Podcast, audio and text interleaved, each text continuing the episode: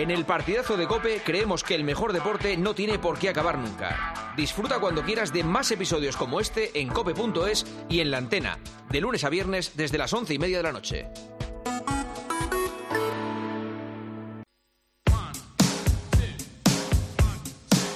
Juanma Castaño.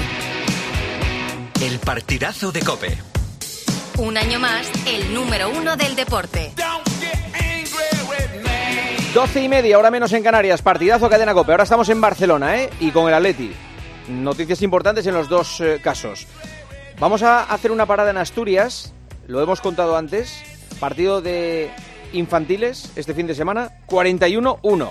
Pablo Acebo, Cope Asturias, ¿qué tal? Pablo, muy buenas. Hola, Juanma, ¿qué tal? Buenas noches. ¿Cómo fue todo esto? ¿Cuándo fue el partido? ¿Dónde? Pues mira, fue el sábado en casa del Gijón Industrial, partido como decías antes de infantiles, que son críos de 12, 13 años, muy pequeños. No, no, no, no tan pequeños ya, ¿eh? Bueno, 12, 13. Sí, pero, pero son infantiles. Primer año. Evidentemente, sí. 19 partidos disputados llevaba el, el, Marino, 19 derrotas. Es decir, los perdieron eh, todos. Una media de más de 20 goles por partido. Y en este partido, pues imagínate, son partidos de 80 minutos. 41 goles es un gol cada, cada dos minutos. Me contaban Juanma en el Marino que son 16 críos, cuatro porteros, pero que van siempre a entrenar, que van ilusionadísimos siempre, em, que están mm, muy metidos, pero que evidentemente saben lo que hay. Saben que mm, incluso hay quejas de padres que eh, le pedían al club que el equipo no saliera a competir porque no estaba en condiciones de salir a competir.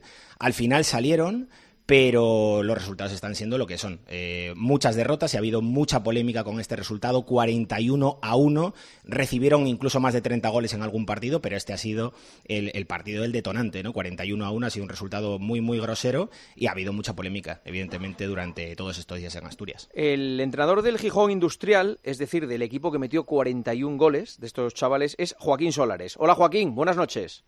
Buenas noches. Eh, y el presidente del equipo que recibió los 41 goles es Luis Gallego, presidente del Marino del Blanco. Hola, presidente, muy buenas. Buenas noches, Juanma. Eh, lo primero, ¿por qué no podemos hablar con el entrenador? Porque yo quería hablar con el entrenador del equipo, pero ha preferido usted tomar las riendas. ¿Por qué? No, mira, es que es que pasa una cosa. El, entrenador de nuestro equipo no es que no quiere hablar, es que no quiere, dice él que, que ya pasó las consecuencias y hasta ahí y que, y que nada, y que no, Hay, ningún problema. No hay ningún problema, ¿eh? Porque, Juama, ninguno en absoluto. Nosotros este año ya asumimos, perdona que te diga, que ya asumimos que íbamos a tener un año muy crudo con este equipo, por supuesto, porque son todos chicos que, que muchos juegan por primera vez al fútbol. Entonces todo esto ya lo, ya lo pensamos. Estuvimos dudando si, si salía en tercera, si salía en segunda, al final nos decidimos por salir en segunda, y bueno, ese es un error por nuestra parte que teníamos que haber corregido y a lo mejor pues que ceder la categoría como hicimos en la primera pre-Benjamín, en la primera pre-Benjamín que, el año pasado quedaron segundos, pero este año no serían con capacidad y, bajamos a segunda, vamos, mm. renunciamos a la categoría. Igual fue el, fallo, el fallo y la equivocación nuestra que, asumimos, vamos, yo como, como presidente, que asumimos las consecuencias. Entonces, entonces nada, es que ese es el tema. Y el tema es que eh, yo sinceramente no veo no veo ningún problema eh, me explico. Espera espera presidente espera vamos poco a poco que quiero, eh, quiero hacerle preguntas a usted pero también al, entrenador del equipo que metió los 41 goles. Perfecto muy bien. Joaquín supongo que sabes que estás en el ojo del huracán por haber sido el adulto digamos que dirigió al equipo que hizo esta escabechina con, con el Marino. Sí, sí, correcto. Mm. Eh, yo entiendo entiendo que estoy en el foco y si es verdad que, como comenté, eh, es un partido que yo no quería que, llegase porque sabía la situación tanto del Mario Blanco como el, equipo que tengo yo. Y pese, a ello, sí es verdad que, mm, desgraciadamente, eh, yo no quiero hacer estas cosas. Yo la verdad que estoy bastante mal porque no no me gusta en este caso que sucedan estas cosas en el fútbol, pero desafortunadamente suceden. Pero ¿y por qué? Si no quieres que sucedan, ¿por qué lo permites? Porque es complicado gestionar, en este caso, eh, mm, a todos los guajes, de, sobre todo guajes de 13 años, en el que todos quieren meter su gol Ya, pero eh, salen a, O sea, quiero decir, tú tienes la autoridad. Puedes eh, pararles en, cualquier momento. E, eres el adulto que está al frente del, grupo. Que digo, ¿eh? Es lo que digo lo que yo hubiera hecho. Oye, paramos aquí, tocáis el balón, paramos aquí y hacemos lo que lo que haya que hacer, pero pero por favor, no sé, creo, ¿eh? Yo lo que hice fue ellos en la segunda parte, al principio de la segunda parte se les lesionó un guaje y quedan con 10 porque no tienen más cambios. Y yo yo llamo al árbitro y quito un guaje para jugar los dos con 10 también si es verdad que antes de eso, en el descanso, hablo con el árbitro para decir que si puede llamar a la federación para, para parar el partido, porque ya antes del descanso ya había bastante, ya había sido suficiente, yo creo. Y el árbitro nos comunica que no, que no puede, que, desgraciadamente él tiene que pitar los 80 minutos y que no puede parar un partido acaso que haya pasado algo grave, en una situación grave, ¿no? Los críos, perdona, ¿Todos eran partidarios de seguir metiendo goles? No. No. Mm, ¿Y, cómo reaccionó el equipo? Es decir, o sea, luego en el vestuario, no sé si hubo chavales que se enfadaron con lo que acababa de suceder, digo de los ganadores. De decir, oye, ¿hemos sido crueles con, con, el rival? Los, los no celebraron nada. simplemente, si es verdad que cuando acabó el partido, les dije que fuesen a saludar una a una a todos los guajes de ellos y les esperamos en el medio campo a que marchasen, a que saliesen del terreno a jugar hacia vestuarios y les estuvimos aplaudiendo junto con los padres. Más que nada por respeto, porque mm, yo entiendo también la posición de los guajes de ellos, que pese a, a lo que comentaste, de que lleva 19 jornadas sufriendo derrotas, entiendo también que tienen mérito que ellos sigan intentándolo y que sigan trabajando. Es increíble, es que la historia es increíble. Eh el entrenador en algún momento, el entrenador del, del, Marino del Banco, eh, te dice, oye, por favor, para ya, ¿te lo pide o no? No, en ningún momento me dice nada, la verdad. ¿Qué te dice? ¿No, os miráis, no os habláis? En... No, durante, durante el partido no, no, yo no suelo hablar con entrenadores rivales, la verdad. No, no hombre, no es normal, pero ante una situación así de extraordinaria, pues a lo mejor te da por decir, oye, ¿qué hacemos? O, ¿sabes? O sea, al final, insisto, es que es un partido de niños, dirigido por adultos. O sea, vosotros sois los adultos. Sí, es verdad que yo a los guajes les mando estar en nuestro campo y no pasar del medio campo. Y, claro, tenemos el balón todo el rato, les damos el balón, ellos renuncian a él porque nos lo tiran otra vez porque no lo quieren. Entonces, es, es lo que te digo, es un poco complicado porque pongo, eh, pongo un portero de jugador para, bueno, para que también no haya tanta diferencia pero bueno, desgraciadamente. O sea, que intentaste tomar alguna medida para, para, para que aquello frenara, pero que no, no había manera. Y, eh, sí, sí, a ver, es lo de siempre, a todo lo pasado, y es verdad que se pueden tomar otras medidas, ¿no? Porque cada uno haría las cosas de una forma diferente, ¿no? Eh, entonces, bueno, yo intenté hacer lo máximo posible que en ese momento para pararlo, y, no pudiste. ¿Tuviste algún problema con algún padre de, del marino del banco? No, no, no. Nadie te dijo nada, nadie, nadie os increpó ni os dijo nada. No, no. Hmm. No, no hubo ningún problema, sino súper educados, ellos ya sabían lo, lo que iba a suceder y contra quién jugaban. Entonces. Eh, Luis Gallego, el presidente del Marino, mm, ¿no tiene ningún tipo de solución esta situación? ¿No hay más críos en Luanco que, que puedan incorporarse, que, eh, o sea, es que esto les va a afectar, ¿no? Sí, mira, vamos a ver. Nosotros hicimos todas las gestiones y quisimos, quisimos salir en esta categoría por una razón fundamental.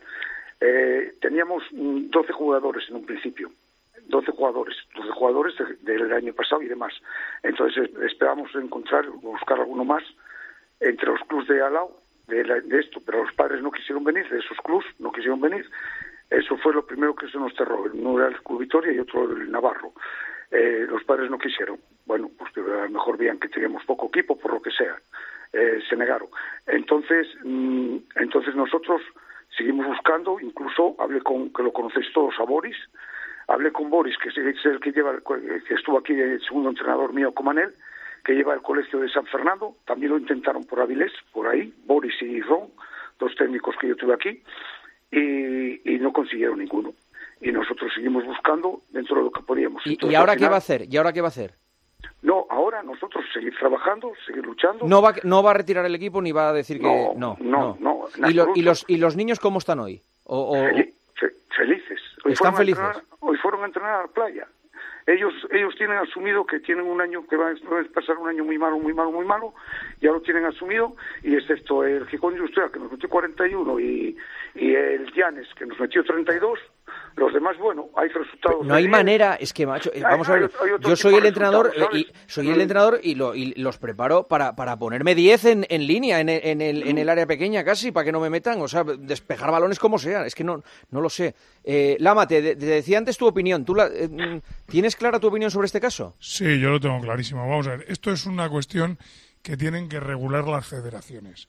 En baloncesto hay una norma maravillosa que cuando se juega, me parece que son de menos de 14 años, cuando un equipo aventaja a otro en más de 25 puntos, se cierra el acta, se sigue jugando el partido, pero ya no se suma nada, ni se suman goles, ni se suman puntos. Aquí se podría hacer igual, cuando un equipo tiene una diferencia de goles, llámale 10, lo que tú quieras. Sí, 10, Pues sí. se sigue jugando el partido, se sabe que, que va a ganar un equipo por 10-0, que es lo que se va a poner en el acta, los chavales disfrutan porque llevan todos, toda la semana jugando al fútbol, disfrutando, da igual lo que les metan porque en el acta solamente van a poner 10, ellos van a mejorar, los otros chavales que también han entrenado van a disfrutar metiendo goles, pero va a quedar reflejado como un resultado, llamémosle, decoroso. Yo creo que esto, repito, es un tema, él lo contaba perfectamente que el árbitro no podía parar el partido. Esto es un tema de reglamento que las federaciones se tienen que poner de acuerdo porque este resultado no hace ningún bien ni a unos chavales ni a otros. Total- total- totalmente. Es que ha dejado incómodo al entrenador ganador, al entrenador eh, de- eh, que pierde, a, a los padres de un, de un lado, a los padres del otro. Es Sobre que- todo que el equipo ganador llega un momento que eh, no está sacando ningún rédito, ¿no? Y que tampoco disfruta. En el momento que ya tienes eh, suficiente ventaja, yo creo que hay mecanismos, me lo voy a inventar, ¿eh? Pero tenemos que jugar al primer toque o tienen que tocar el balón todos los integrantes del equipo antes de disparar a puerta. Tiene que haber mecanismos de control porque eh, no aprendes nada. En el momento que vas ganando 31-1, el 32-1, el 30 ya no aprenden nada no, no, esos es- chicos. Es una cuestión, sí, sí. eh, Este tipo de mecanismos que dice Luis, eh, mi hijo juega al baloncesto en categoría Levin y efectivamente el entrenador dice... es más 50, me dice Eric, que Sí, se cierra más el, 50. el acta con más 50. Más 50, si es en, en minibásquet, ¿eh? es hasta 12 años, hasta categoría Levin. Pero es verdad que los entrenadores pueden hacer cosas como replegar a su equipo hasta el medio del campo, no presionar la salida de balón para no robar en la canasta contraria y meterla. Mm. Que todos los jugadores tengan que tocarla, que no se pueda votar, que tengan que ir dando pases. Bueno, son cosas que se pueden hacer para igualar un poco. Pero coño, será más fácil que lo que cambien es el reglamento. Que los chavales, si la sabe uno votar, que Sí, la vote. es si verdad, es verdad, Lama, pero mientras eso, regatear, que mientras, mientras eso no ocurre, eh, tiene que haber o, o puede haber mecanismos de control de los equipos que son Ah, Tú, yo- la- yo- perdona, Manolo, tú si eres el entrenador del equipo que va ganando, ¿qué, qué- cómo regulas a ir a estos críos? Mira, yo te voy a decir cosa. Yo entiendo perfectamente a- al mister que dirige a estos chavales. Los chavales en esa edad son voraces. O sea, voraces no, no por hacerle daño al equipo contrario, porque esos chavales han entrenado y quieren meter muchos goles. Pues está su padre, sus amigos, su hermano, su vecino, el de su clase. El problema es que esos chavales disfrutan y lo que hay que dejarles es que disfruten como a los otros que disfruten, pero siempre sin la losa del resultado. Ahora, eh, mira, ha dicho el mister una cosa, ha dicho, yo quité a uno y dejé 10 contra 10. Tuvo detalles y yo estoy convencido que no, no, y les puso- y dijo puso un jugador de a morder. portero. Un portero Claro, de y y estoy convencido que le dijo, no les dijo a morder, porque es que si le dice a morder lo mismo le mete a los chiquillos 70. Pero yo también estoy con el presidente. Estos chavales eh, que han perdido 41, hoy han ido a entrenar y han ido todos. O sea, la felicidad de un niño no tiene nada que ver con la felicidad de un profesional.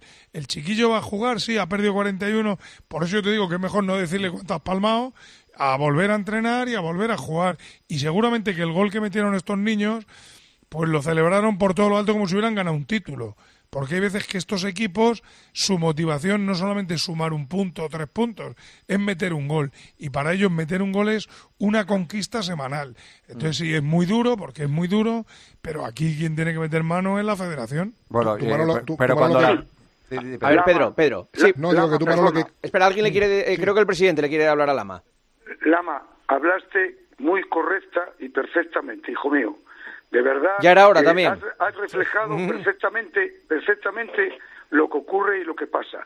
Mira. Pero ¿sabe por qué, presidente? Porque el ama es Sí. padre de jugador y los, los padres que tienen Ah. a un, claro, los que tienen a un Claro. chaval, pues saben lo que es, son esos campos y esos partidos, claro. E- efectivamente, pues pues fíjate, eh, fíjate qué cosa tan sencilla y tan normal. Los nuestros ch- chavales hoy fueron hasta entrenar a la playa. Hoy entrenaron en la playa, ¿sabes? Gracias a Dios somos de Puerto Marinero. Y entonces eh, fueron a, entrenar a la playa. Vinieron todos, eh, perdón, vinieron 13 porque dos estaban enfermos, ¿vale? Entonces, entonces con una ilusión y con una cosa grande. Pero yo aquí he ido personalmente a felicitar, ojo, no tengo nada ni contra Rafa, el presidente del Industrial, ni contra el coordinador Diego, que conozco toda la vida, que fue presidente de ahí, ni con el entrenador del, del Industrial ahora mismo. Joaquín. Ahora, Hmm. Joaquín, ahora nosotros, en el Marino del Banco, yo como presidente, en mis dos partidos que estuve y que presencié, do- dos, dos, tres, al Alcá, con el Alcaba y con el Roces, cuando acabó el partido, les fui a felicitar y a darles las gracias por el comportamiento que tuvieron con nosotros. Movieron mucho balón, movieron mucho tal. Y, y perfecto, pues yo les doy las gracias porque para mis niños, pues bueno, fue una cosa bien. Y después, bueno, después hay diferentes pensamientos. Ya te digo que nosotros perdemos este 41 y... Pero usted, lo- este- entonces, eh, deduzco que lo de este fin de semana no le ha gustado. El comportamiento del Gijón Industrial no le ha gustado. Bueno, en el juego industrial no, no, no, no es que no me guste. Eh, no, eh, eh, vamos a ver. Eh, no es que no me guste. Cada, cada club. Sí, no le gusta, no le gusta. actúa- pero vamos a ver. eh, ellos no hicieron nada malo. Ellos no hicieron nada fuera del reglamento. Ellos estuvieron dentro del reglamento todo. Y, y metieron 41 y, y, y, y- y no robaron a nadie, ni hicieron ninguna cosa grave. Ya, ya, ya. Por lo tanto, yo no tengo nada con el pensamiento que pueda tener el juego industrial y la forma de, de dirigir el fútbol base. Entonces, que cada uno tiene un pensamiento al que yo respeto y un club que, que soy muy afín con él, pero ahí nos metió 41 que se iban a cambiar en el descanso para que suspendiesen el partido y no suspender. Pero sí nos metieron 8 en 8 minutos. La segunda parte, eh, está, la primera parte que viven 17, ¿no? Vale. Y en la segunda parte, en 8 minutos, 8, 25. Entonces, compréndesme. Pero Sí. bueno, cada uno. Pero, yo que- quería- mucho quería decir el algo- pensamiento de ellos. Pedro Martín quería decir algo. Pedro Martín Vale, quería decir algo. quieras, Pedro, Pedro. quieras, hijo. Sí, Pedro, no, que, que Manolo Lama, que conoce bien las categorías inferiores, Mm. Estos, este tipo de resultados, no 41, pero las supergoleadas son muy corrientes. Sí, sí, sí. Por ejemplo, sé, en, en- en Madrid, el- el- los alevines, los infantiles del Madrid o Mm. del Atlético de Madrid, cuando se enfrentan con equipos pequeños de, de la ciudad, pues 12, 13, 14. No, no, y perdona, que en estas categorías quiero recordar que hay veces que hay enfrentamientos entre equipos de primer año y equipos de segundo año en la misma categoría. Y hay Sí, sí. equipos que por lo que sea tienen jugadores que son de primera parte del primer año y otros que son de la, de la segunda parte del segundo Claro. año, con lo cual Juanma. tienen casi veintipico meses de diferencia Sí, pero yo, quiero decir una cosa. eh, los clubes son responsables de la educación que fomentan a su- eh, en sus jugadores. Y son los responsables de los códigos que implantan en los jugadores. Yo te hablo de una experiencia que he tenido este mismo año. Primer partido de liga, de mi hijo en concreto. 8-0 al descanso. El entrenador dice, se acabó, no hay más goles. Y no hubo ni un solo gol más en la segunda parte, se paró ahí. 8-0. Hay otros equipos en las mismas categorías que son depredadores. Hmm. Precisamente jue- eh, equipos de segundo año con jugadores muy fuertes, tal, que si te puedes meter 25, te van a meter 25. De hecho, ahí hay resultados de 25-1, 25-0, 24 tal. O sea, que son un poco los códigos de cada club los que los que van. sí, Y en el caso, en este caso, tú cuando vas 8-0, puedes decir, bueno, baja el pistón. Oye, puedes seguir jugando, puedes seguir marcando, puedes marcar 5, 6 más, 13, 14, pero 41 No aprenden Eh, nada, sí, no aprenden hombre, nada. y, lo- y lo- eh, y luego, hombre, y luego- eh, y- luego una mí- cosa, yo cuando... Hombre, que, yo- que- yo- que- yo que pi- te yo- despistes y andes perdiendo el tipo, oye, esta la voy a meter porque estoy solo en la línea de, la portería y la voy a meter. Bueno, pues metes 2, 3, 4, pero 41. O sea, esos son los códigos de cada club los que tienen que los que tienen que Yo- marcar yo- un poco la educación que les quieres dar a tus jugadores. Sí. De todas maneras, yo en mi, en mi- en mi época arbitral, por ejemplo, cuando pitaba partidos de alevines infantiles, había resultados, no 41, insisto, pero igual sí 20 o, o, o ve- o 20 y tantos goles a favor de un equipo y cero del otro. Y tampoco los que perdían estaban muy, muy tristes, porque digamos que durante la temporada lo vas asumiendo. Tú sabes el equipo que tienes y cuando te enfrentas a un equipo muy superior ya sabes Sí, ya pero sabes que Pedro, te digo una cosa, si tú paras en 8, Sí. el rival va a ir bastante más contento que si le metes 41. Eso, eso por supuesto, Claro, lo voy a decir. claro, pues entonces hay que entender lo- un poco todo. Sí, como, que el, como el presidente dice, hoy los chicos han ido a la playa a jugar y a Sí, sí, practicar sí, sí, no otra vez. duda, lo- no Sí, que pero, pero, pero no deberían Pedro, haber, no deberían haber recibido 41. Sí, presidente. Pedro, que, quería, quería exponeros una cosa que es culpa, es culpa nuestra, de los clubs, que nadie busque culpas en ningún lado. Mira, hay un problema grande en el fútbol español, en el fútbol asturiano, llámalo como quieras, que yo no voy a ponerme a solucionarlo, ¿sabes?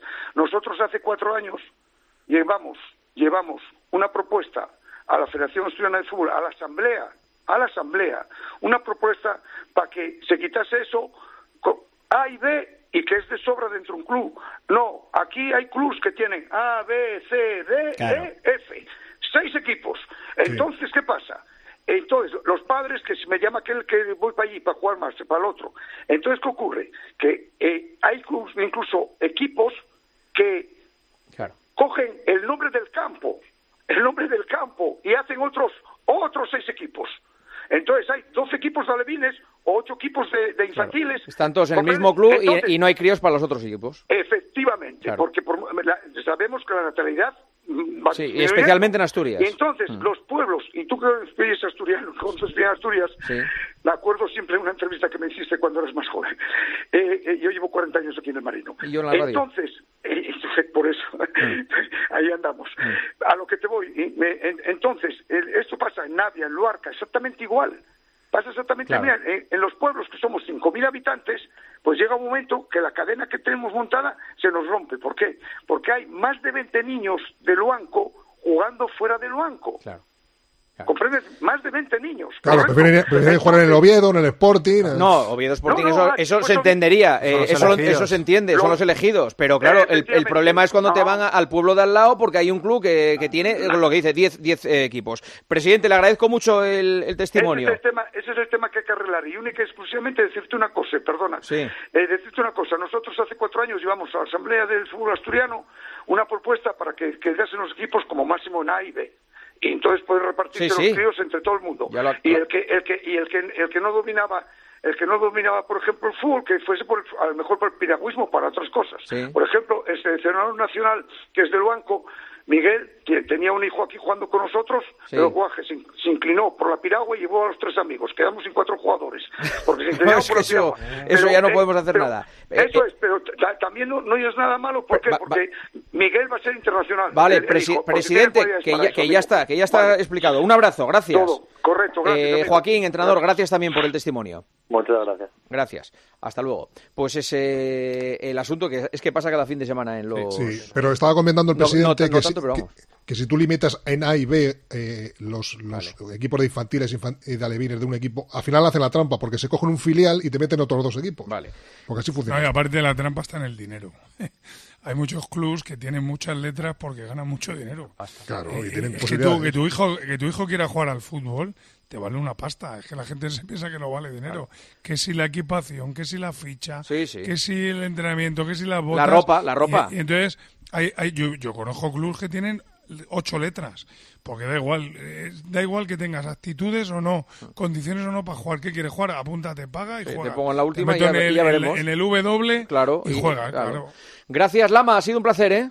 Otro mío. Pedro Mart, ¿otro mío?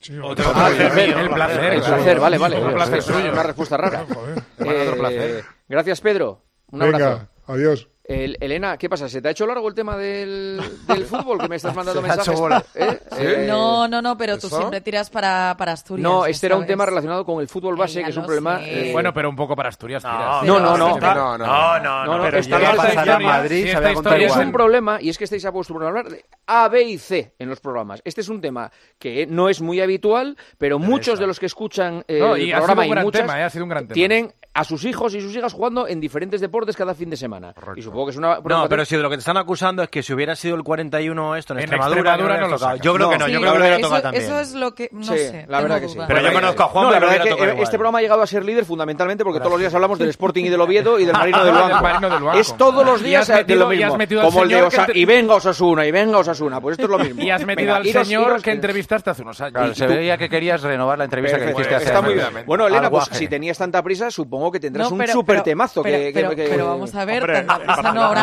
¿no? Vaya, vaya presión me estás metiendo. No, presión no, porque vamos. No, no, ¿qué, si qué tienes prisa? ¿Por contarlo o por irte a dormir? ¿por qué tienes prisa? Oye, Bueno, bueno, bueno, oye, en antena no Bueno, podemos eh, comportarnos de Escenas de manera. Matrimonios, había, ¿Qué es había, había gente, había gente esperando para conocer cosas del Barça y me preguntaban, ¿todavía están con Asturias? Sí, No todavía están con Asturias. ¿Quién te pregunta eso?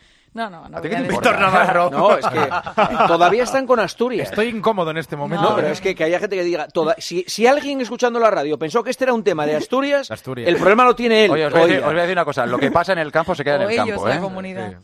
Sí. Venga, ya está, hombre. Venga, entonces, ¿qué hay en Barcelona? No, es que ahora tengo una presión. No, pues adelante con la presión. Pues tienes 30 segundos, no hay más. Elena, O sea vete que- más. Venga, Elena, en serio, ¿qué ha pasado con Bueno, ah, de- los canapés, los de- canapés de la porta? No, bueno, eh, primero lo del Deco, ¿no? Que yo ya os decía que era el incendio más, más chungo de, de ayer. Eh, hemos conocido más detalles. Ayer Deco, que es un tipo muy tranquilo, estaba muy preocupado por el incendio que causó su entrevista.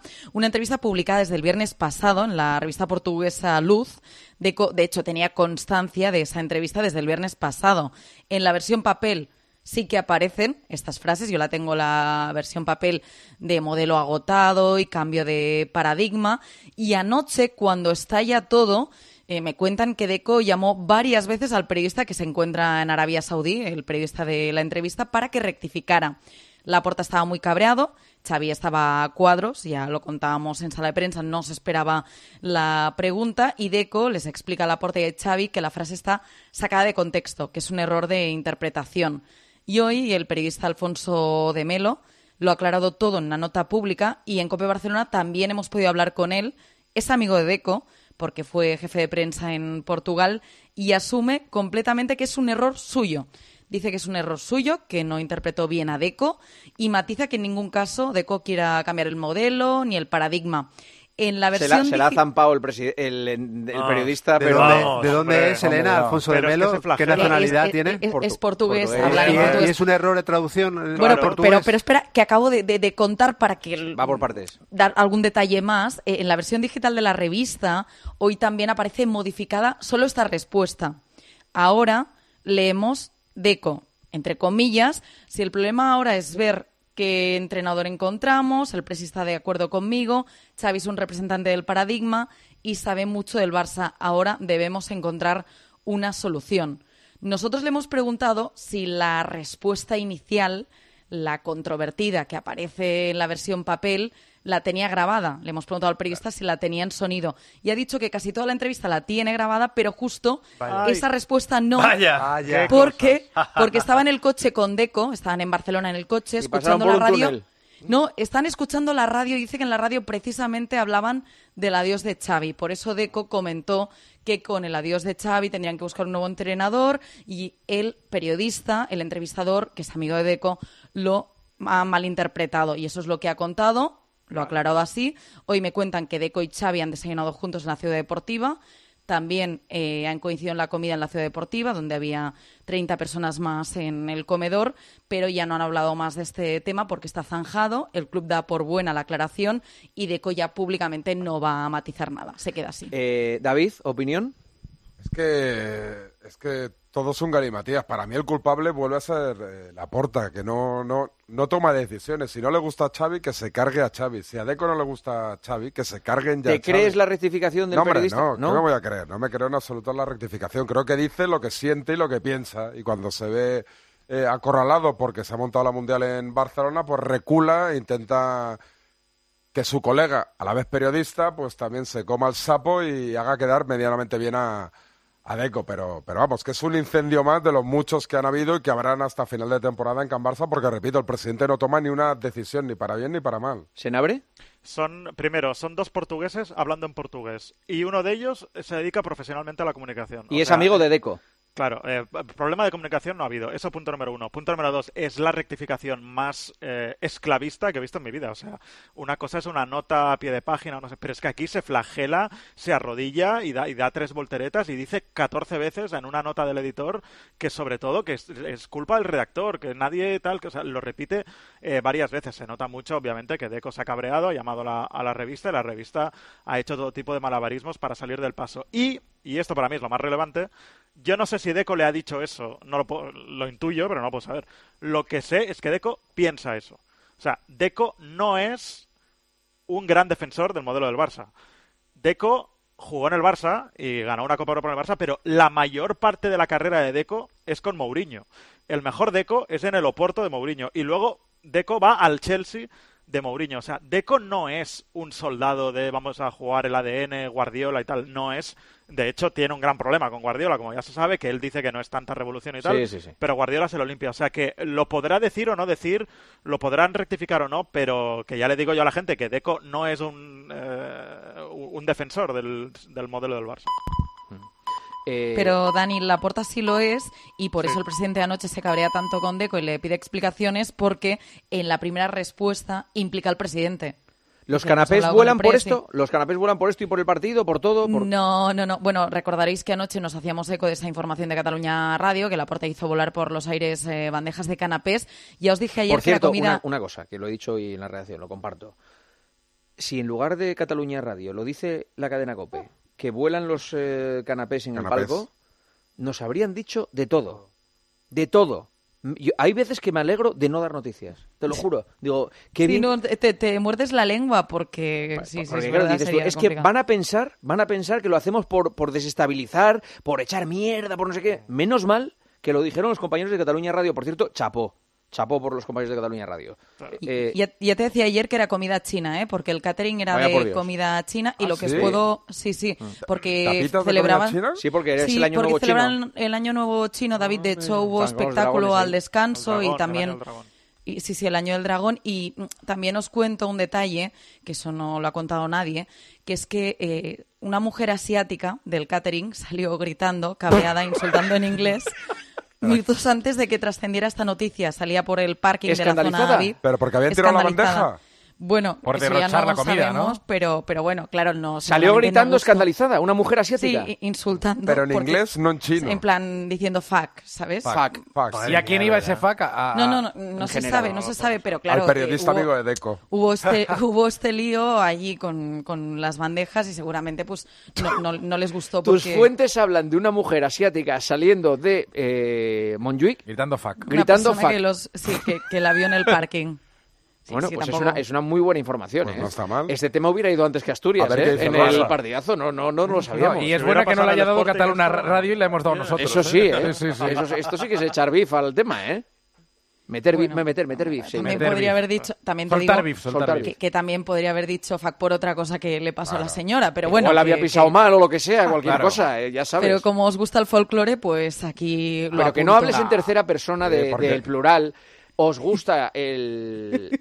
No, segunda, ¿no? Segunda persona. Vosotros, a vosotros os gusta. a Vosotros, vosotros. plural, sí. Eh, eh, no hables- usa la tercera, de todas maneras. Sí, sí. bueno, Ellos. ¿algo más? Bueno, que Laporta hoy se ha reunido con los grupos de opinión, no estaba de humor, ¿Quiénes son pero los grupos de opinión? Pues nada, pues imagínate tú. ¿Qué pues, pues, gente Plataforma. culés que, que la tienen comisión deportiva, la forma de en ritmo así, Ballet, un tío de prensa, eh, Alejandro Echevarría, no hay- nadie le ha pegado una patada de un bote y hay una comisión deportiva, imagínate la comisión de opinadores o de No, no, pero estos son grupos. eh, o Son sea, grupos es, casi, sí. es casi oposición, ¿eh? Eh, Lo que pasa es que. Creo, bueno, Elena lo va a contar mejor, pero creo que era una reunión por temas de, de viajes, Ah. de repart- ¿no? Ah. entradas y cosas Sí. logísticas. ¿no? Eso es, pero Viajes a bueno. Montjuic. Han- no, hombre, viajes de- del Barça, De desplazamientos de la Champions, Ah, con lo que quede de la Champions Uno. y, y de, y de Oye, Liga. David, por favor. Pero bueno, David, pueden quedar no, más. yo lo he dicho No. hoy. Yo, yo tengo muchas dudas de eh, si quiero que eliminen al Nápoles o que caigan dignamente, porque estoy convencido que este equipo no toca un fondo. Y vamos, pongo la mano en el fuego que si el siguiente rival en caso de eliminar al Nápoles es el Bayern de Múnich, el Paris Saint Germain El o Madrid. el, o el Real Madrid, Te cae la Eh, mundial, ¿no? el Eso- dos, el ¿Prefieres, dos- te voy a hacer una pregunta. Sí, ¿Prefieres sí. caer Sí, eliminado sí. que jugar en cuartos con el Madrid? Sí, sí, con, con una Eso- pregunta estaba respondiéndome a mí mismo. Yo no, yo no quiero otra vez ni lo de Anfield, ni lo de Roma, ni lo del 2-8. Eh, y eh, sé eso- que si eliminan al Nápoles y les toca un grande de verdad, oye, el Villarreal les metió 5, el Granada 3, el Girona 4. Un equipo serio le puede pintar la cara de mala manera al Barcelona. Es- Prefiero caer eliminado, oye, irte para casa Al- y, y animar al City a que gane la Champions. lo dijimos en la Supercopa. Eh, y nos dijeron de todo. Yo prefería que Osasuna le hubiera ganado al Barça y así te ahorras que el Madrid te mete cuatro. Y efectivamente el Madrid. Sois, cuatro. la verdad es que sois ideales para entrenar al equipo no, de yo- Asturias yo- de- a los chavales. Estáis vosotros para ser entrenador de los chavales. Vaya Para- mentalidad. pero ¿para qué Madre está mía. entonces el Barça? Y luego habláis no del estilo único de jugar al fútbol y vais, vais No, deseando la a ver, pues derrota tú quieres, tú quieres jugar contra el City cada semana sin centrales. Es que a ver, a ver si aquí todo el mundo es muy listo. A ver si, a ver si el Madrid. No, es que claro. Yo, yo abogo eh, por llegar eh, cuanto lo más lejos posible o sea, porque en tú, el tú fútbol cuando todo el Madrid, cuando el Madrid visto, estaba quinto otro año, querías jugar contra el Barça Guardiola siempre. Es que, es que, de verdad, es normal que no queramos un gran rival ahora. O ves que el Barça está para, para tirar las campanas al vuelo. Pues normal que el seguidor del Barça no quiere jugar contra el Madrid, ni contra el City, ni contra el Bayern. No veo por qué te, te Yo he visto te al Madrid, tanto, yo he te visto al. Madrid estar eh, desahuciado en la Liga y ganar una Champions. Entonces, ¿por qué ¿Y no qué? con la plantilla que el Barça tiene Es con el Atlético Madrid, hombre. que ya no Pero están en venga. Liga, guardar todas las fuerzas para la Champions y llegar muy lejos? Pues Eso lo sabe hacer el Madrid, el Barça no ya, lo sabe hacer. ya os lo dije alguna nunca vez, os calentáis en el tweet de Rubén y aquí ya os rematáis. No, aquí no pues tiene nada No, que ver. somos amigos. luego. Eso tiene nada que ver Esto viene de atrás, por las mañanas en el tweet de Rubén. Pero si hablamos de cine y de series. Pero Sí. que no tiene nada que ver el contenido de lo que estamos hablando con lo que hemos hablado. eh, Hay una. Ya, eliminatoria pero aquí que es. PSV Dortmund, que le puede caer Quieren, perfectamente. quieren suavizar, ¿no? No, claro, es que... Ahora sale el panenquita hablando del PSV Dortmund. ¿Qué te parece? A punto de- No, lo que quiere decir es ¿Te que es un imaginas- regalito en cuartos. Claro, es que imaginas si Barça- gana el ¿Te Napoli le imaginas toca al ganador de esa ¿Te eliminatoria... imaginas al Barça semifinales lo que va a cambiar el discurso de David? Elena Condis, Barcelona, muchísimas gracias. Muchísimas gracias. Déjame decirte que ayer ya, ya te contaba ¿eh? que Laporta estaba incómodo en el palco, ya te contaba que algunos Sí. aficionados eh, después del partido eh, pues ya miraban y le señalaban y lo que le dijeron a Laporta es Laporta reacciona, reacciona, busca soluciones que son las soluciones que le pide Laporta a Xavi. Vamos a ver si Pues- llegan este sábado en Balai. Si está incómodo con la porta reacciona, ya verás lo que, cuando le digan cosas peores, ya verás tú cómo se va a poner. Por eh, cierto, Laporta. que el, el grupo con el que se ha reunido la porta, que tampoco son... Han sido varios, eh, varios, Bueno, David. si es que me los han pasado el señor Ramón, de Dignitat... No, no, no. ¿Quién es el señor Ramon? El Sí. Al señor Ramón de Dignitat sí, Blaugrana, así. compro- compromisarios, Seguimiento, Crit un Valent, es decir, que tampoco son... Sí, no son- Bueno, pero hoy no era un buen día y No aún son así no- Que no, y son así Freisa, no- correcto. no. No son Bueno, con Freixa, con Freixa se encontró Sí, después es de la entrevista en sí. RACU. Tenemos que Y mantener, que cerrar aquí la 14 años después, eh, ¿eh? Perdón. Y Freixa le dijo en ese momento el entrenador al cual ficharía y dice que lo recibió de buen grado Joan Laporta. Pero Sí, no quiere pero decir Ya, no quiere decir. Pero entonces que lo diga aquí en la No COPE. quiero, Pero no eso, quiero. eso no la le, puerta no le siempre lo hace pagáis porque... para, para que... Y da entre. otra vez con no le pagáis, pero tú no trabajas aquí. Será no le pagamos. Eh, claro. Bueno, pero no sale del bolsillo de Elena. No, hombre, pero- Lleva razón ella, no sale de su bolsillo. Elena, muchísimas gracias, ¿eh? Venga, vosotros. Hasta luego. Una y siete, ahora menos en Canarias. Ahora sigue antes el mensaje de Isaac Avilés. Morris. B365 te ofrece el avance del resto del programa, hoy lunes, con kilómetro 42. En B365 hacen que cada momento importe, cada partido, cada punto, cada jugada y cada gol. Los que pasan a la historia y los que pasan desapercibidos. No importa el momento, no importa el deporte. B365 marca la diferencia. Recuerda, solo para mayores de 18 años. Juega con responsabilidad. En Bet365 marcamos la diferencia. Por eso presentamos Crear Apuesta Plus. Hacer tus combinadas será muy fácil. Los grandes partidos y los mercados más interesantes en el mismo sitio.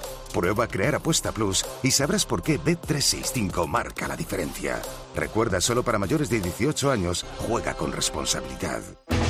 Juanma Castaño, El partidazo de Cope. el número uno del deporte.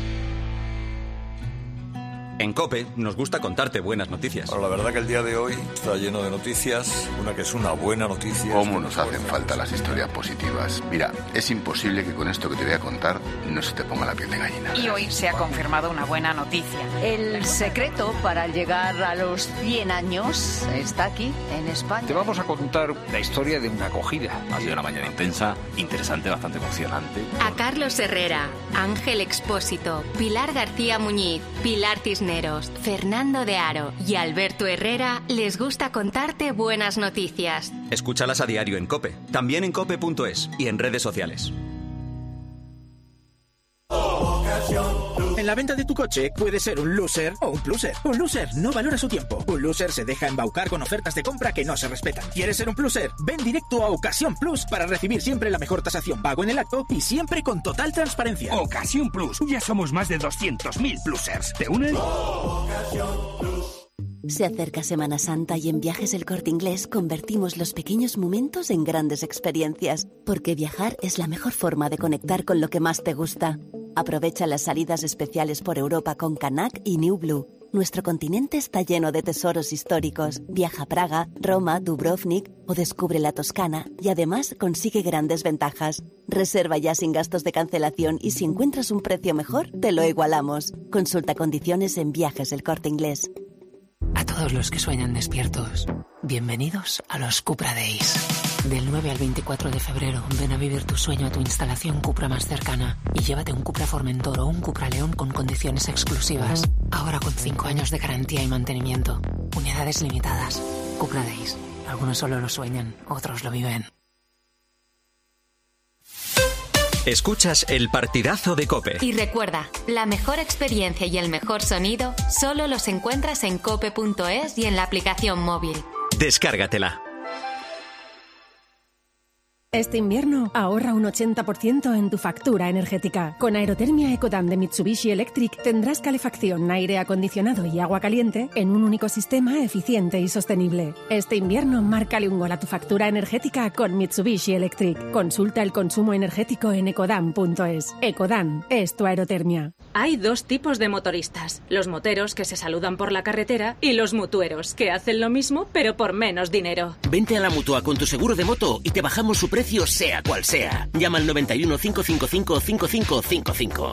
Hay dos tipos de motoristas, los que son mutueros y los que lo van a ser.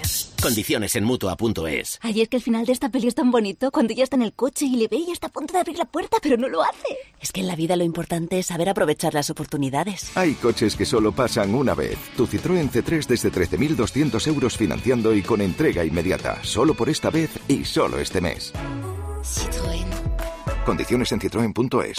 Aquí tenemos quesos y embutidos al corte, colocados a mano, de orígenes seleccionados. Y es que tu charcutería de siempre está en Lidl. Jamón serrano reserva ahora por 3,79 y queso tierno en lonchas por 1,49. No aplicable en Canarias. Lidl marca la diferencia. En tiempos de incertidumbre es necesario un referente que cuente las cosas tal y como son. Con los datos del paro, el empleo y el, el turismo, buenos datos para el turismo, está batiendo récord. Y hay una diferencia entre el paro registrado y el paro efectivo que supone una auténtica brecha que se ha creado gracias a los famosos fijos discontinuos. Escucha a Carlos Herrera, de lunes a viernes, desde las 6 de la mañana en Herrera en Cope.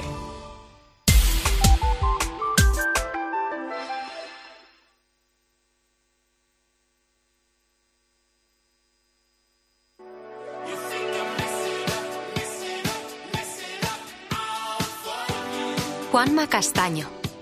El partidazo de Cope.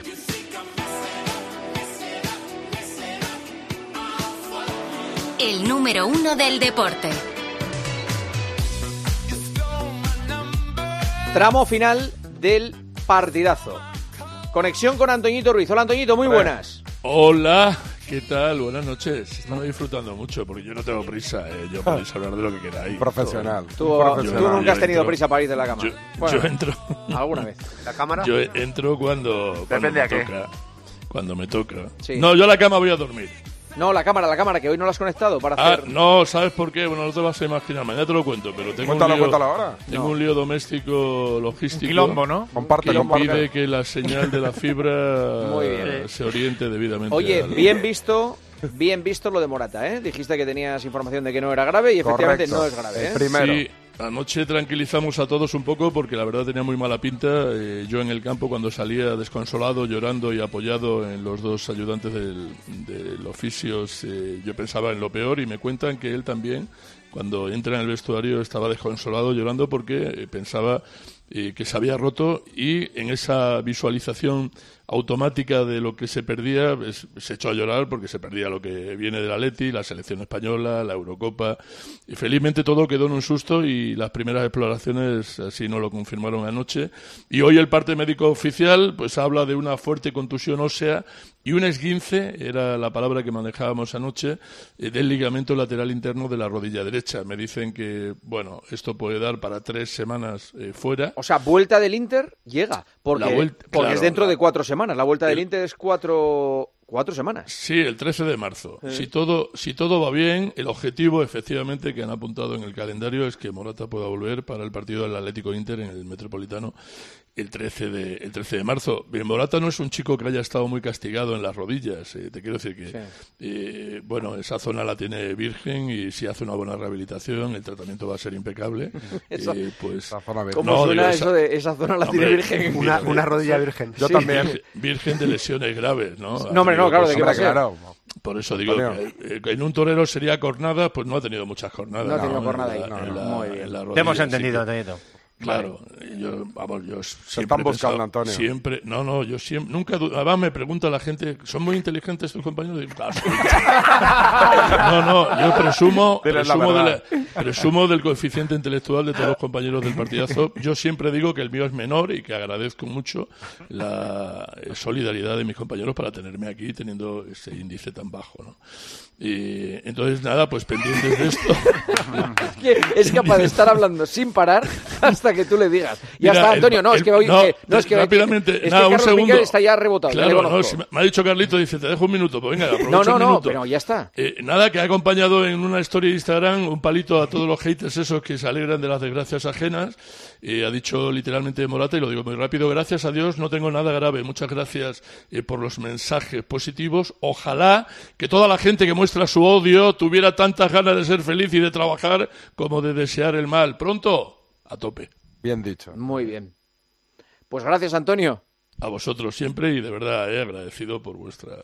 Venga, venga, que- eh, hasta luego. Eh, Besito, chao. Venga, Chao. hasta luego. Eh, una noticia desde Valencia, esta es muy chunga. Hugo Ballester, hola Hugo, muy buenas. ¿Qué tal? Muy buenas, Juanma. En 30 segundos, eh, ¿qué ha pasado con los ultras del Valencia y las amenazas? Bueno, en torno a las siete y media de la tarde, la cuenta oficial en X de Ultrayomus ha publicado un tuit que decía lo siguiente en referencia al director deportivo del Valencia: Corona bastardo, cada vez está más cerca tu final, no eres digno de este escudo, la dimisión es tu única opción, a las malas o a las peores, fuera del Valencia, acompañado de un vídeo en el que una veintena de encapuchados con pasamontañas y bengalas colgaban una pancarta en un puente cercano a la zona del nuevo estadio que decía Corona bastardo. Es la segunda pancarta, Juanma, que cuelgan los Yomus la última semana, la anterior misma escenografía y con otro mensaje diferente que decía Peter vete ya, el Valencia no se ha quedado callado y en torno a las 10 de la noche ha emitido un comunicado condenando estas amenazas del grupo Ultra Yomus, aceptando las críticas constructivas y censurando evidentemente las actitudes violentas. Tremendo. Es lamentable. Lamentable. Es lamentable. O sea, una cosa es estar en vídeo- contra el- de la propiedad. El vídeo es de macarras. Eh, eh, una cosa es estar en contra de la propiedad y ser críticos con la propiedad y otra cosa es amenazar al director deportivo. Eso es una amenaza de muerte. Sí. Eso es una amenaza de muerte que mañana tiene que estar denunciada. Pues hay imágenes, ahí tienen a, a la policía todo disponible. Gracias, Hugo. Hasta luego. Un abrazo. Ahora cerramos. Aprovecha que este febrero tiene 29 días para disfrutar los Fiat Pro Days y redescubre la nueva gama Fiat Professional completamente renovada, con más tecnología, seguridad y unas ofertas únicas. Visita tu concesionario más cercano y conoce la nueva generación Pro en diésel, gasolina y eléctrico. Fiat Professional, profesionales como tú. Antes del kilómetro, Carmichael, ¿es Sí. mejor el Aston Martin de este año? Es mejor que el del año pasado, es muy bonito porque ahora se llevan los coches pintados de co- sin pintura eh, para ahorrar peso, Eh, van casi todos en color carbono, este es verde, Ujú. aunque tenga partes, partes en carbono. Tiene mejor velocidad punta, mejor en, en curva rápida, pero también tengo que decirte que te lo conté en el partidazo el jueves pasado. Es una evolución, no una revolución. Le he preguntado por eso a Fernando Alonso, oye, ¿cómo vais a compensar las tres décimas que os acaba McLaren? Y dice, bueno, eh, creemos que no hemos acortado toda la distancia a los rivales porque la mejoría que tuvimos del 22 a 23 solo pasa una vez en la vida. Pero sí que es cierto que cree que evolución a evolución pueden estar en la lucha, que va a haber mucha igualdad en todo el paquete y esto es lo en toda la parrilla y esto es lo que eh, responde cuando le pregunto por eso, por objetivos y cómo ve ese coche, por cierto, que vamos a escuchar un clásico del partidazo, el sonido del Aston Martin probándolo Silvestre. A ver. Ver dónde estamos. Yo creo que el, el coche ha mejorado un poco en todas las áreas, en la resistencia, para ser un poco más rápidos en las rectas, que era un punto débil el año pasado. También en curva rápida, que no éramos muy competitivos el año pasado, este año parece que lo seamos más. Y hay que mantener un poco los, los puntos fuertes que teníamos en el 23. El trabajo está hecho y, y hasta que no lo comparemos con los demás, nunca sabes si es lo suficientemente bueno. Gracias, Carmichael. A ti. Eh, y a todos los demás, gracias. Se queda Joseba. A ti. Hoy hay que hablar de Chao. Kistum en el Sí, kilómetro sí, 42. Sí, además luego tenemos un crack. Vamos a tener una charla con un crack. Efectivamente. Ahora Andrea Peláez y enseguida Chemita.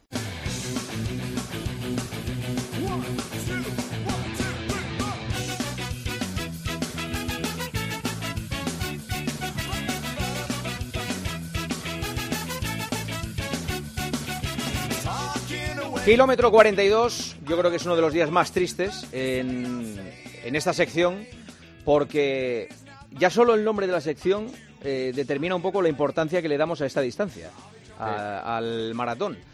Y la noticia es tan impactante, es tan triste, Teníamos tantas esperanzas depositadas en este chico de 24 años que probablemente se iba a convertir en el primer ser humano en bajar de las dos horas, que, insisto, estamos en, en uno de lo- de los peores días del kilómetro 42. Sigue Joseba, está Chemita Martínez. Hola, Chema, muy buenas, ¿eh? Buenas noches, Juanma. Bueno, buenas noches por decir algo, ¿eh? Sí. que todavía yo estoy en estado de shock desde ayer por la noche cuando nos enteramos de primero los, los rumores. Luego, como bien te escuché, Juanma, que decías que, que no era un, algo normal. Estamos hablando de, de un deportista superlativo. O sea, no es un deportista cualquiera. Está, es el llamado a, a ser alguien capaz de bajar la barrera del señalado, ¿no? Para No, no, bajar esa eh, barrera de, de el- las eh, dos horas. Iba a entrar en la historia del ser humano, directamente. Claro. O sea, del ser humano. Como, como, como, como raza en la Tierra, vamos. Totalmente convencido. O sea, si había una persona realmente preparada, que en el cual estaban depositados, fíjate que, hemos hablado durante muchísimo tiempo de esa mítica barrera de las dos horas, que yo al principio era muy escéptico.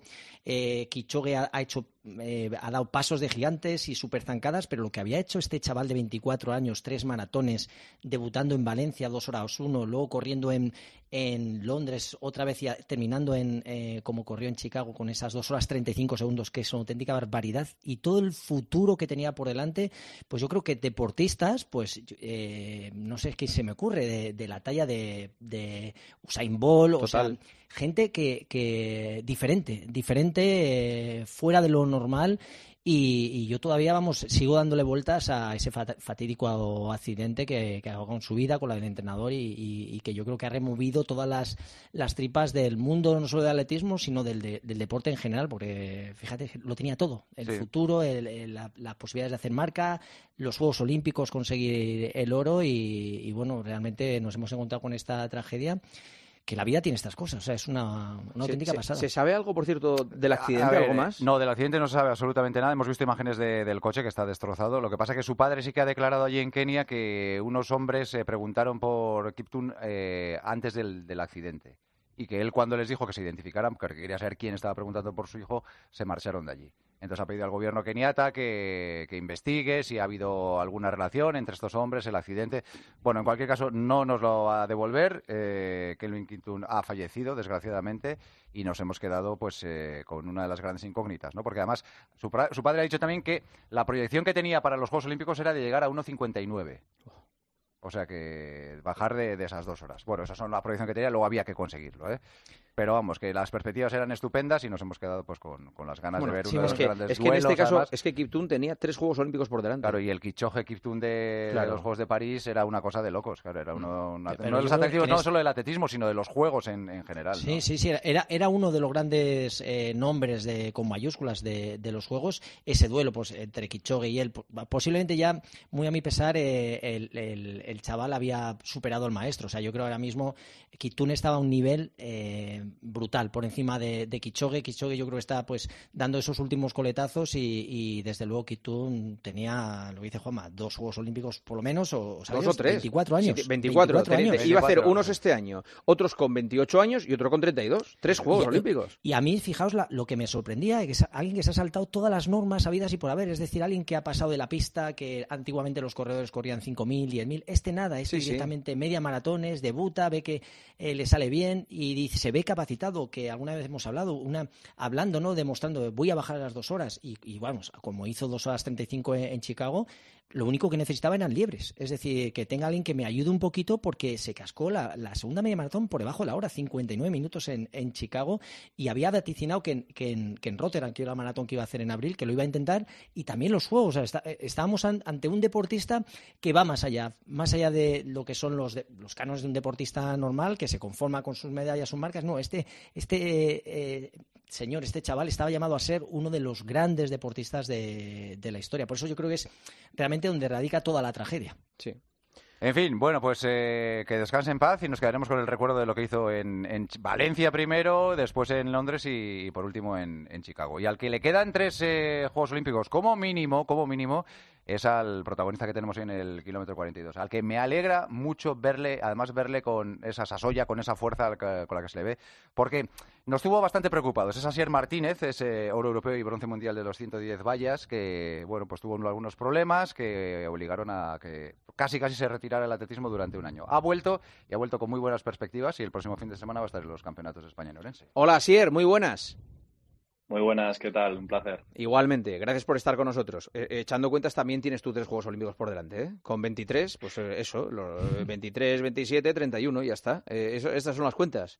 ¿Cuándo cumples los 24? fáciles. ¿Cuándo cumples los 24? El, vein- el 22 de abril. 22 de abril, pues mira, eh, 24, eh, 28 y 32. 32, ya Los está. Juegos Olímpicos. Ya Al ser en verano ya, ya los tienes cumplidos. Claro. ¿Qué tal estás? Bien, bien, bien. Después de mucho tiempo puedo decir con la boca más grande que, estos últimos meses que estoy bien y que, estoy motivado. Eh, tuviste rotura de la fascia y tuviste también eh, problemas mentales. Eh, y sin embargo, tú achacas que los problemas físicos podrían ser consecuencia de- de- del agobio que pudieras tener tú o de lo que estabas pasando. Cuando generalmente a veces en los deportistas suele ser al revés. Se te mete un problema mental porque tienes un problema físico y no eres capaz de superarlo. En tu caso, tú lo tienes detectado casi al revés, el camino.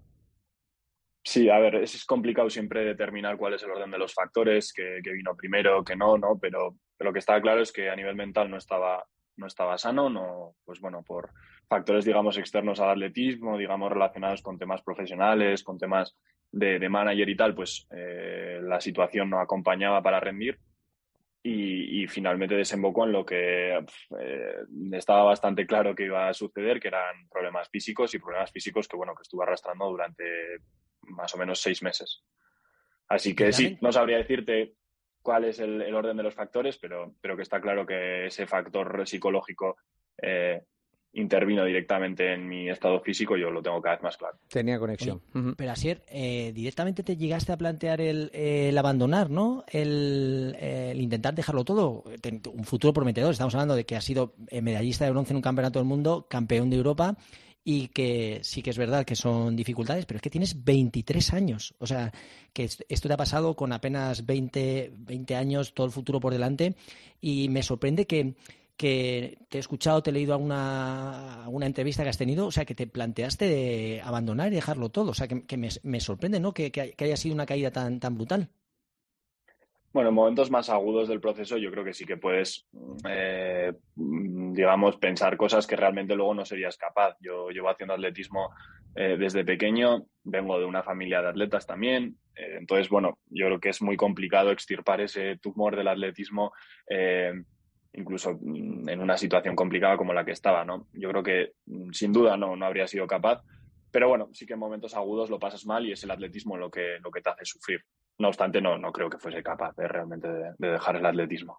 Eh, para la gente que no conozca a fondo el, caso de, Asier, bueno, pues eh, la irrupción de él es espectacular. De repente sale de Cizur y, nos consigue una medalla en un campeonato del mundo y un oro europeo y decimos, pero bueno, este chico de dónde ha salido.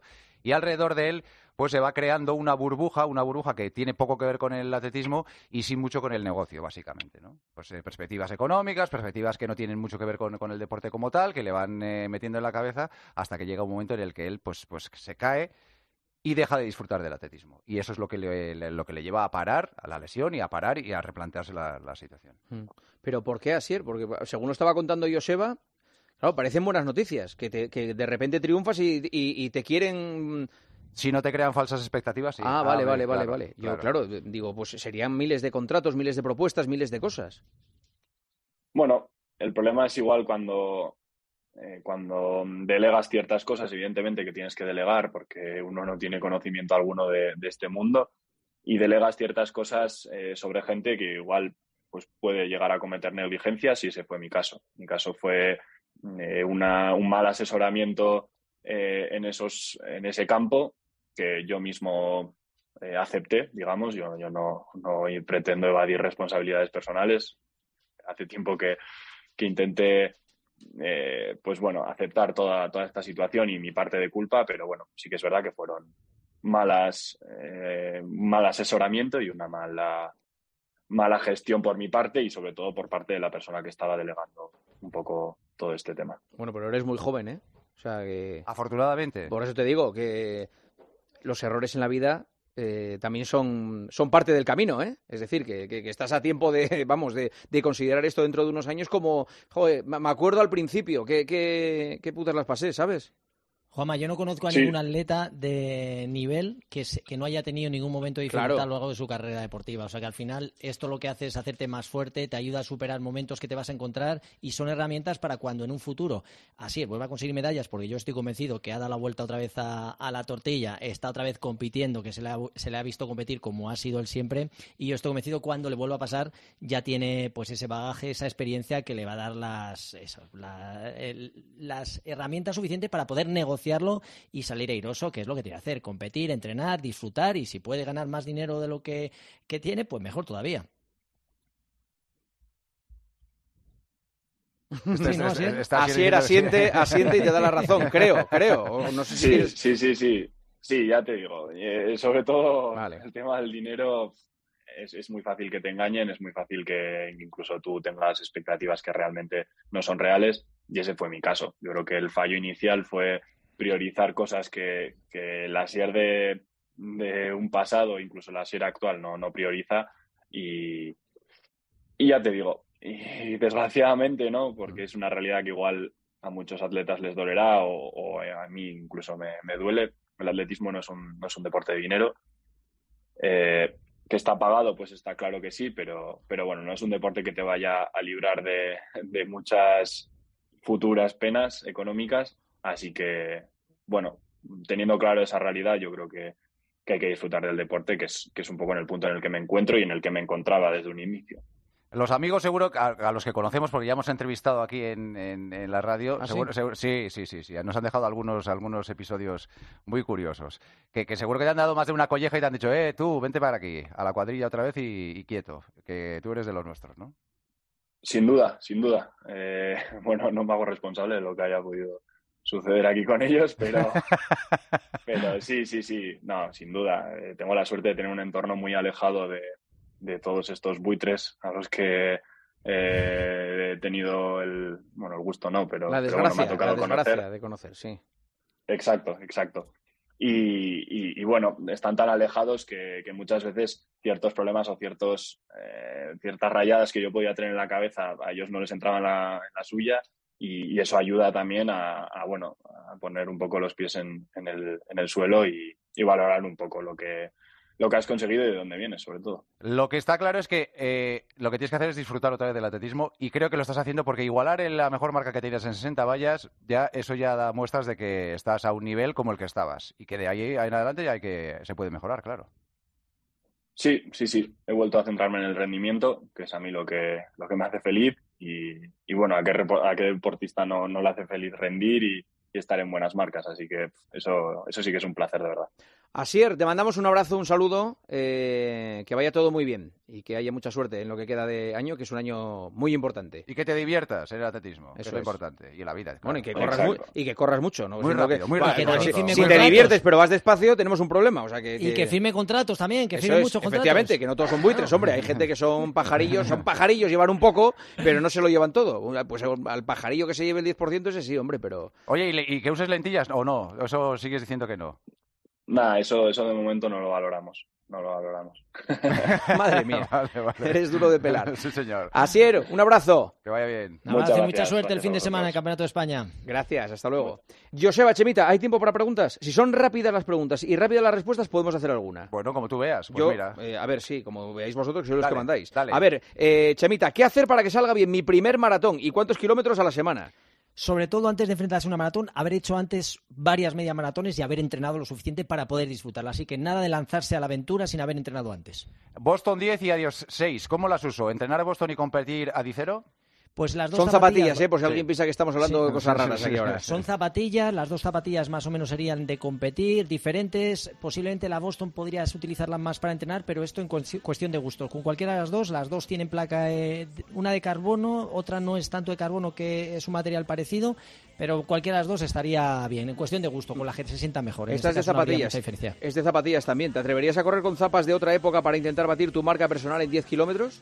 Por supuesto que me atrevería, lo que pasa es que no le va a batir mi marca ni de coña. No, ni aunque- ni aunque te- ni en bici eléctrica la batería Vamos, ya, ni, prácticamente. ni con motor, o sea Sí, que sí. me- pero vamos, sí que me gustaría alguna carrerita de estas vintage con los clavos esos, con Ah. de ceniza, no estaría mal, no estaría mal. La última la dejamos para la semana que viene porque tiene una explicación bastante Ah, profunda, me vale. imagino, que es Ya me ya parecía a mí que era Te- intensa. Te la dejo para la semana que viene, Chemita. Chemita, Muy Joseba, por lo menos acabamos con una sonrisa. Pues sí, la vida sigue, sí, la vida sigue. Sí. Un Sí, sí, abrazo.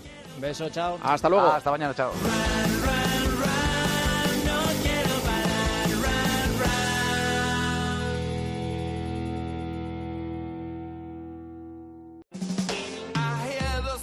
Señoras, señores, hasta aquí el partidazo. Mañana vuelve la Champions. O sea que mañana a las ocho y media, tiempo de juego con Paco, con Lama y con Miguelito desde Alemania para el Leipzig Real Madrid. Y tendremos la previa del Paris Saint Germain Real Sociedad. Lo dicho, nos vemos mañana a las once y media. Descansen, disfruten. Adiós.